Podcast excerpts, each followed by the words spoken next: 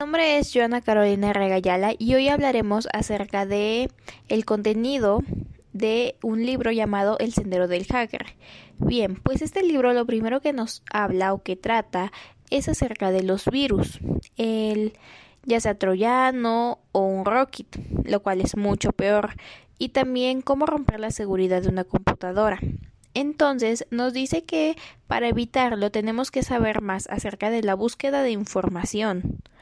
del escaneo de puertos, de la identificación de servicios, de la identificación del sistema, de descubrir las vulnerabilidades y verificación de las aplicaciones que instalamos en nuestras computadoras,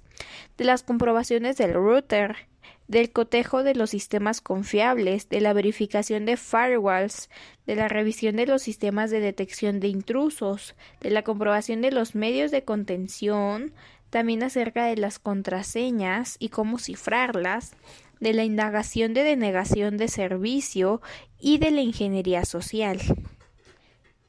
la cual es una de las principales armas de los hackers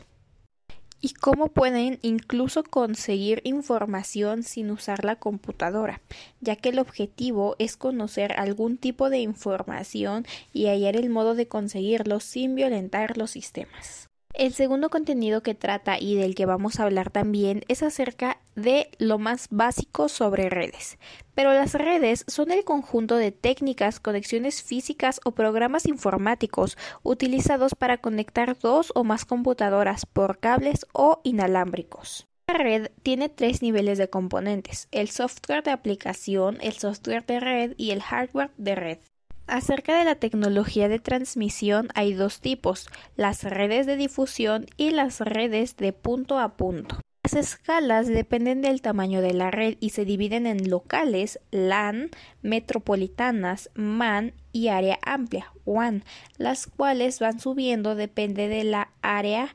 privada mayor o mundial, la cual es la WAN, que es la más extensa mientras que las redes inalámbricas son una gran utilidad para transporte y bajo costo. Y hay diferentes topologías de acuerdo a la manera y su forma de conectar.